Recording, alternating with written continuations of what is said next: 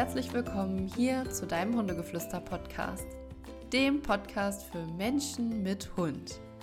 Mein Name ist Solvay und ich bin in diesem Podcast dein Mensch-Hund-Coach bzw. deine Hundetrainerin.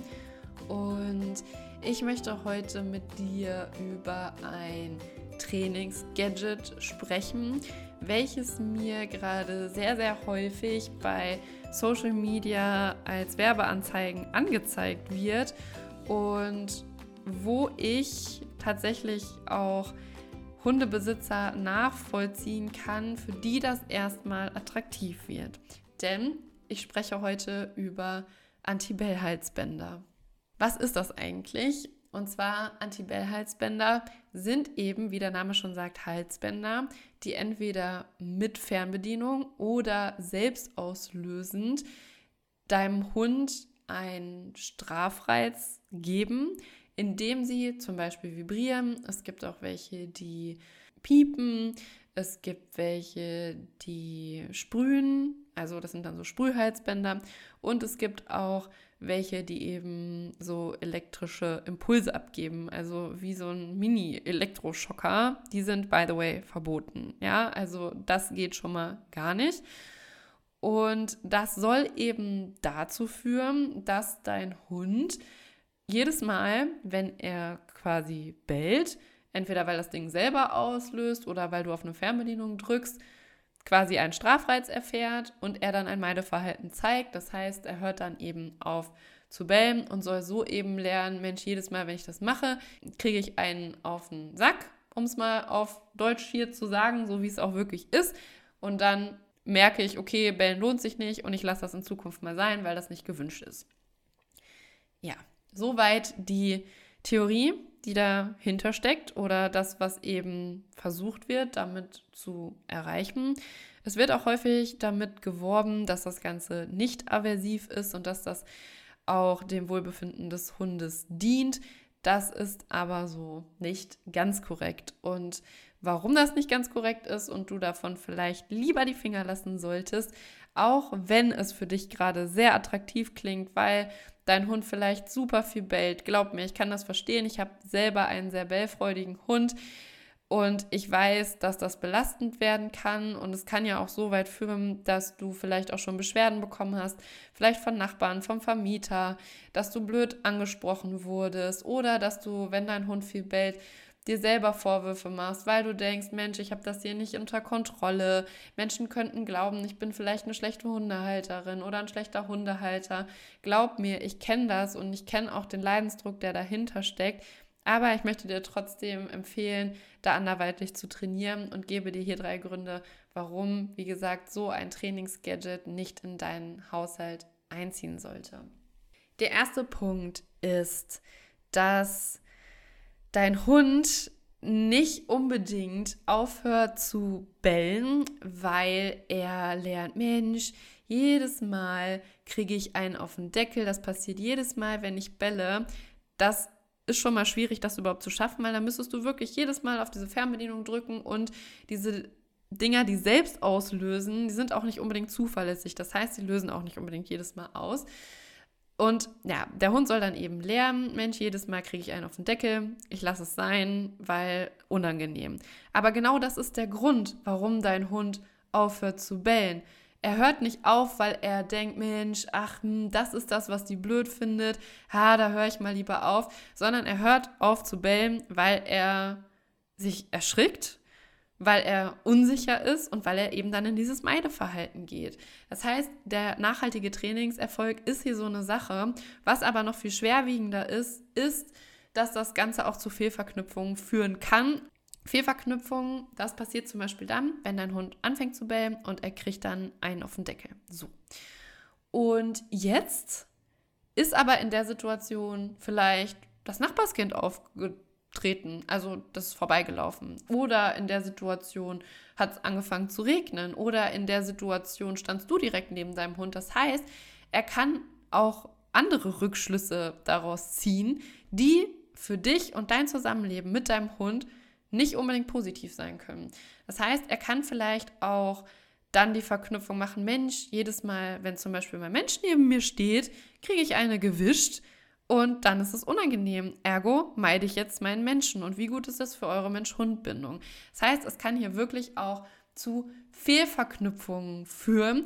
Plus, der Hund wird natürlich auch in seiner Kommunikation eingeschränkt und verliert dadurch vielleicht ein wertvolles Tool, was im Alltag wichtig ist. Zum Beispiel, wenn dein Hund das Kind anknurrt oder anbellt, was vielleicht bei euch zu Besuch ist, und er kriegt jedes Mal mit diesem Halsband einen drüber und meidet das Ganze dann. Also er kommuniziert dann nicht mehr, knurrt nicht mehr, er bellt nicht mehr und du denkst dir, ach cool, das wollte ich ja, wollte hier endlich Ruhe haben, aber dein Hund hat dann gar keine andere Möglichkeit mehr, das Kind vielleicht auch akustisch zu warnen oder eben auf sich aufmerksam zu machen. Und dann werden hier wichtige Stufen auch des Aggressionsverhaltens übersprungen. Ja, hier kleiner Disclaimer: Bellen und Knurren ist nicht unbedingt immer nur Aggressionsverhalten. Also, das müssen wir hier mal ganz deutlich festhalten. Aber jetzt in diesem Beispiel hier wäre es eine Warnung: Mensch, Kind, bitte komm mir nicht zu nah. Und kann er dann einfach nicht mehr. Ihm fehlt dann einfach diese Stufe, weil er sich jedes Mal erschrickt, wenn dieses Ding ihm einen überbrät. So. Und das Kind kommt immer näher und näher, er kann nichts machen. Was bleibt ihm anderes übrig? Irgendwann schnappt er ab oder es kommt im allerschlimmsten Fall tatsächlich zu einer Verletzung. Das heißt, wir haben hier trainingstechnisch voll versagt. Und das ist dann einfach Mist. Denn wir haben dann unserem Hund vielleicht abtrainiert, dass er sich äußert in so einer Situation. Aber wir haben ihm hier auch nicht gezeigt, was er machen kann und er ist so in die Ecke gedrängt worden, dass er etwas ganz anderes zeigen musste, was vielleicht dann wieder zu einem Problem führt und wo der Hund dann den Stempel vielleicht aufgedrückt bekommt. Problemhund. Der hat ein Kind ge gebissen oder abgeschnappt. So, der ist gefährlich. Dabei war das einfach ein ganz, ganz anderer Kontext. Seine natürliche Kommunikation war nicht mehr möglich. Ja, das möchte ich hier an der Stelle sagen. Das heißt, wir können hier trainingstechnisch Fehlverknüpfungen eben etablieren, die für unsere Mensch-Hund-Bindung fatal sind. Wir können aber auch, wenn das Training funktioniert, wenn das Meider-Verhalten hier etabliert ist, durch dieses in Anführungsstrichen Training dafür sorgen, dass wir ganz andere Baustellen bekommen. Und das sollten wir immer im Hinterkopf behalten. Denn Bellen ist natürliches Verhalten. Es ist ein Kommunikationsverhalten. Und da gucken wir auf jeden Fall nochmal ganz anders drauf. Das ist dann aber nochmal ein anderer Punkt. Der zweite Punkt, warum du die Finger davon lassen solltest, ist, dass das eine reine Symptombehandlung ist. Ein Symptom ist ja hier das Bellen und ich möchte das abschalten. Mit diesen Halsbändern arbeite ich nicht an der Ursache. Und die Ursache hinter Bellen, die sollten wir uns immer ganz individuell angucken. Warum bellt mein Hund viel?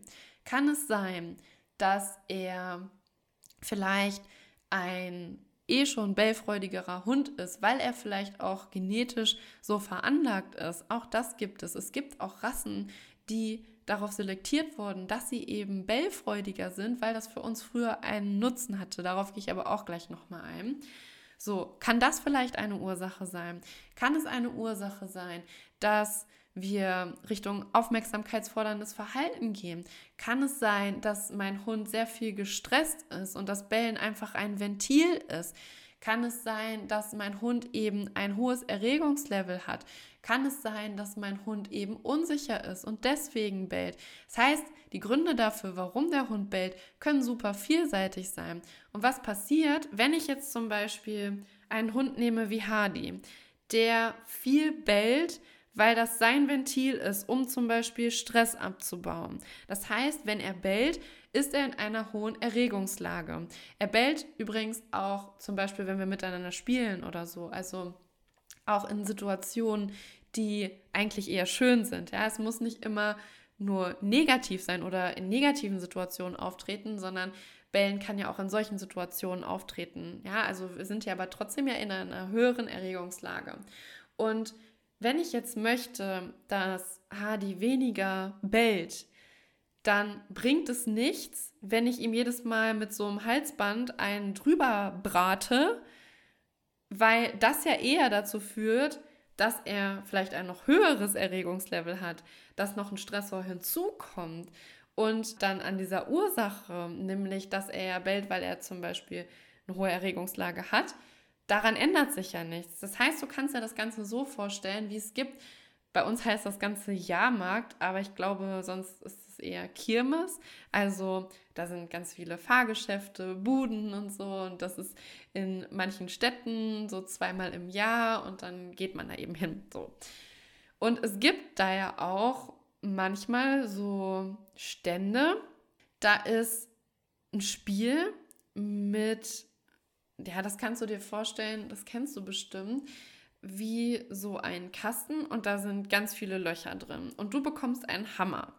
Und dann taucht immer aus einem Loch, ich weiß nicht, was das ist, sind das Clowns oder so, taucht jetzt zum Beispiel ein Clown auf. So.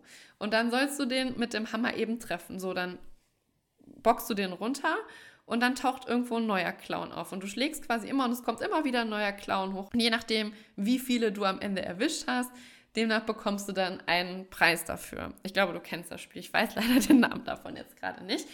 Aber du kannst dir das mit der Symptombehandlung genau so vorstellen, dass das Symptom, also das Bellen, wie ein Clown ist, der eben dann auftaucht. Und dieses Anti-Bell-Halsband ist dein Hammer und du haust dann auf diesen Clown drauf und der verschwindet erstmal. So, dann ist augenscheinlich erstmal Ruhe im Karton im wahrsten Sinne des Wortes.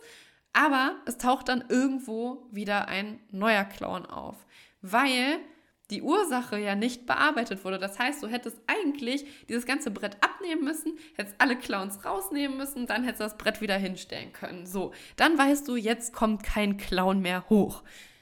Das wäre dann die Ursachenbekämpfung. Aber so drückst du ein Symptom ab und dann zeigt es sich woanders. Ja, also zum Beispiel bei Hardy wäre es dann so, wenn er jetzt dann nicht bellen kann, weil ich ihm immer einen überbrate, ist er ja trotzdem immer noch in dieser hohen Erregungslage und braucht ein Ventil. Darf er dann nicht mehr bellen oder meidet das, weil er eben dann Angst bekommt vor diesen Reizen, dann fängt er vielleicht an, irgendwas zu zerschreddern, zum Beispiel. Oder er zeigt irgendwie ein anderes für mich störendes Verhalten. Vielleicht zieht er dann mehr an der Leine oder was auch immer, weil er in einer hohen Erregungslage ist, dass er zum Beispiel versucht, dann seinen Stress abzulaufen, was aber nicht geht, weil er durch die Leine dann ja gebremst ist. Das heißt, dann geht mir das ja dann auch wieder auf die Nerven. Also ich glaube, du siehst, wo das hinführt. Es ist dann eine never-ending Story. Es wäre nachhaltiger, wenn ich in diesem Beispiel dann gucke, okay, was kann ich denn tun, damit er gar nicht mehr in diese hohe Erregungslage kommt. Beim Spielen, okay, da ist es nochmal ein anderer Kontext. Aber jetzt in Alltagssituationen, was kann ich tun, damit er sich eher entspannen kann, damit er da sicherer wird und damit er gar nicht mehr diesen Stress empfindet, der ihn eben dazu bringt, dass er bellt. Wir sind hier ganz, ganz weit weg von Ursachenfindung. Und auch wenn ich jetzt zum Beispiel einen unsicheren Hund nehme, ja, das wird ja im Zweifel noch viel schlimmer, diese Unsicherheit. Und was soll er denn machen? Also du merkst, es ist super schwierig und bringt unterm Strich nichts. Ja. Der letzte Punkt, und der liegt mir ganz, ganz doll am Herzen und ist eigentlich mein wichtigster Punkt. Es ist super, super unfair. Weil es eben nicht dem Wohlbefinden des Tieres dient, sondern eben äh, ja, ein rein egoistischer Grund ist. Das muss ich immer ganz klar festhalten. Auch, wie gesagt, wenn ich das verstehen kann, dass das wirklich auch an die Nerven gehen kann. Warum ist es noch unfair? Es ist unfair, weil der Hund sich über Jahrtausende hinweg an unserer Seite entwickelt hat. Er ist domestiziert und füllt sozusagen eine ökologische Nische an unserer Seite. Er hat sich eben vom Wolf zum Haushund, wie wir ihn heute kennen, entwickelt. Und wenn wir uns den Wolf anschauen, dann ist der in seinem Bellverhalten gar nicht so komplex wie der Hund.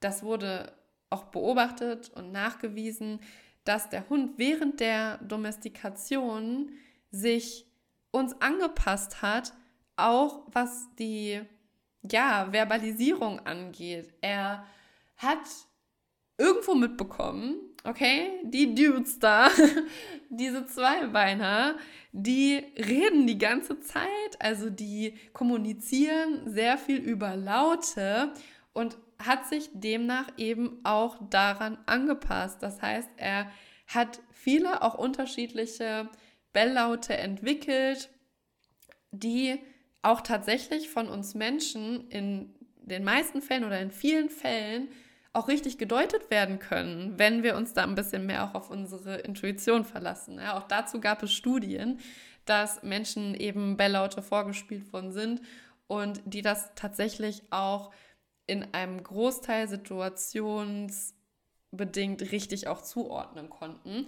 Also das haben wir drauf, da sind wir eigentlich aufeinander eingespielt und wir haben durch unser Verhalten, durch unsere Kommunikation eben dazu beigetragen, dass der Haushund von heute eben mehr bellt.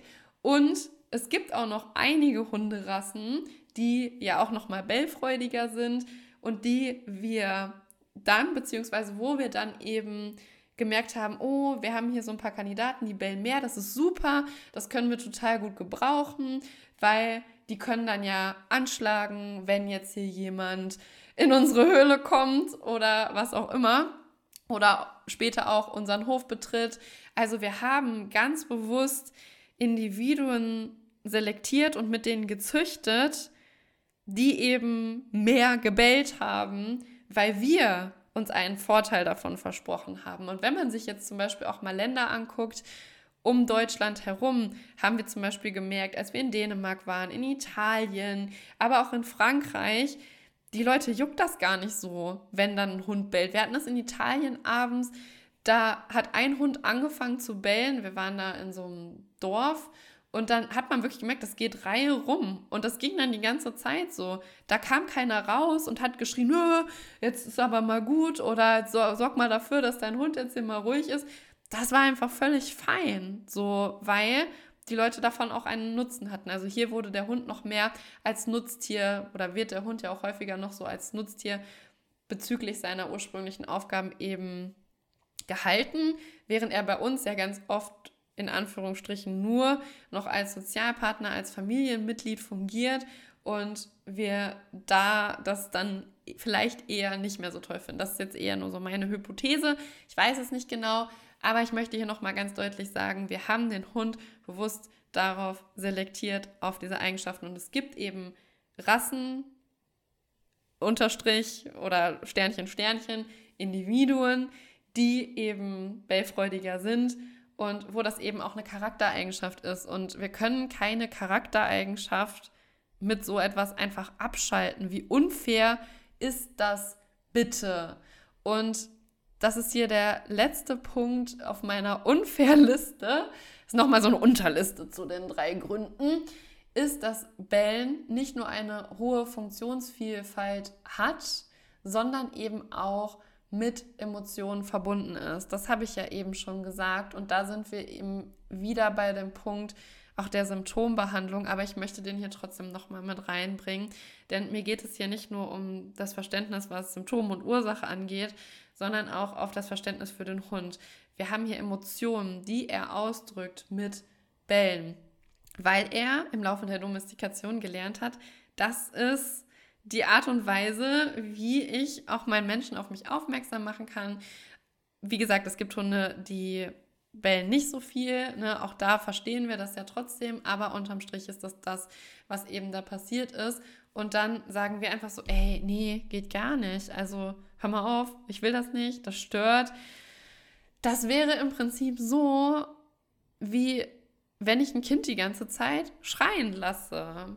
Das macht man einfach nicht. Auch da haben wir ja inzwischen gelernt, Gott sei Dank, auch in Studien, dass das ganz, ganz schlimm ist für das Kind, wenn es die ganze Zeit schreien gelassen wird. So, das ist einfach eine Kommunikationsart. Und das ist zum Beispiel beim Kind, gerade wenn wir jetzt von Säuglingen sprechen, gut, da geht das wirklich auch in den Überlebensmodus. So, das Kind kann ohne uns nicht überleben, insbesondere zum Beispiel was die Mutter auch angeht, die für das Kind ja auch überlebenswichtig ist, beziehungsweise eben eine ja, Mutterperson.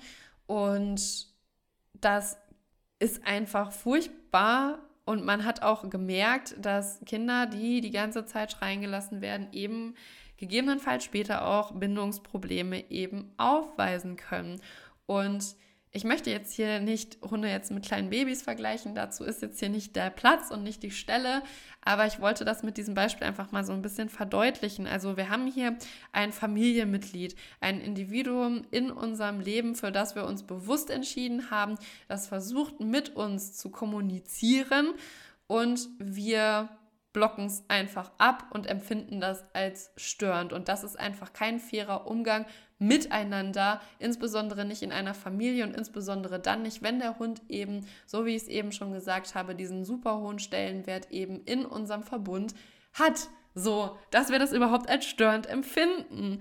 Und ich hoffe, dieser Punkt, dieser dritte Punkt, hat das einfach jetzt auch nochmal deutlich gemacht, wir wollen diesen Hund, dieses Lebewesen an unserer Seite und über Jahrtausende hinweg wollten wir das so und jetzt ist es störend, weil es in unserer Gesellschaft eben als Störfaktor angesehen wird und tatsächlich ist unerwünschtes Bellen oder unerwünschtes Lautäußerungsverhalten mit einer der häufigsten Gründe, warum Menschen ins Hundetraining kommen. Und wie gesagt, ich kann den Leidensdruck verstehen. Bei mir persönlich ist es aber eher so, dass ich intuitiv ja schon gemerkt habe, Hardy bellt, wenn er Stress hat. Und für mich war das jedes Mal, wenn er dann, sage ich mal, sich so in Rage gebellt hat, wie angeschossen werden, weil ich ihm einfach gefühlt nicht helfen konnte. Und mich das einfach furchtbar traurig gemacht hat und ich ihn da einfach unterstützen wollte. Und natürlich kann ich es auch verstehen, wenn jemand sagt, boah, es ist einfach super viel und es nervt mich, ich möchte es einfach verstehen, aber dann bitte lasst uns einen Weg finden, der dem Hund gegenüber und der ganzen Geschichte, der ganzen Domestikation hinweg auch irgendwo gerecht wird, zumindest ansatzweise, und ihm da fair gegenübertreten und ihm eben helfen, wenn das Bellen zum Beispiel wirklich übermäßig ist so dass es vielleicht auch für den Hund selber belastend wird, weil es steckt ja etwas dahinter. Der macht das ja nicht aus Jux und Dollerei. Natürlich kann es auch sein, dass der Hund zum Beispiel aus Langeweile bellt, aber dann liegt hier eine Unterforderung zugrunde. Das heißt, wir haben ja auch ein Bedürfnis, was nicht erfüllt ist, wo wir uns drum kümmern dürfen. Also wir dürfen uns das immer angucken, damit es fair ist und nicht einfach versuchen auf Knopfdruck und letztendlich ist das hier nichts anderes. Auf Knopfdruck mit gewaltsamen Methoden, mit wirklich diesen aversiven Methoden zu sagen, so, nicht unbedingt Elektroschock gegrillt, aber für viele Hunde reicht auch dieses Vibrieren schon. Ja, auch das ist ja immer super individuell. Das sollten wir einfach nicht machen, weil es super unfair ist. Und ja, da möchte ich einfach an alle Hundeeltern da draußen appellieren, dass ihr euch darauf einlasst, zu gucken, was dahinter steckt. Und wenn ihr wissen möchtet, was könnte noch dahinter stecken, was kann ich tun und wovon sollte ich vielleicht die Finger lassen, dann steppt so, so gerne im Dezember im Hundegeflüsterclub vorbei, denn da wird es genau um dieses Thema gehen. Es wird um Lautäußerung gehen, das heißt, wir gucken uns bellen, jaulen, knurren, Wimmern, all das, was der Hund eben so von sich geben kann, das gucken wir uns an. Wir schauen uns verschiedene Ursachen an, aber eben auch, was sind denn faire Trainingsmethoden, um den Hund positiv und bedürfnisorientiert eben dabei zu unterstützen, dass er sich wohlfühlt. Und wir gucken uns auch an, wie wir selbst damit umgehen können, wenn eben dieses Thema auch für uns zu einer Belastung wird, was da eben auch noch hinterstecken kann und wie wir unser Mensch-Hund-Team da eben wieder auf die Spur kriegen, sodass ja, wir da eben auch ein harmonischeres Miteinander, was auf Verständnis beruht und auch irgendwo auf Akzeptanz, was wir da eben für uns erschaffen können. Ich freue mich, wenn wir uns da sehen und ich weiß, es ist schwer, aber auch wenn dein Hund bellt, dann denk dran, bitte bleib trotzdem der Buddha für dich, aber eben auch für deinen Hund, denn das ist schon mal ein erster wichtiger Step in die richtige Richtung. Ich wünsche dir von Herzen alles Liebe und bis zum nächsten Mal. Bis dann.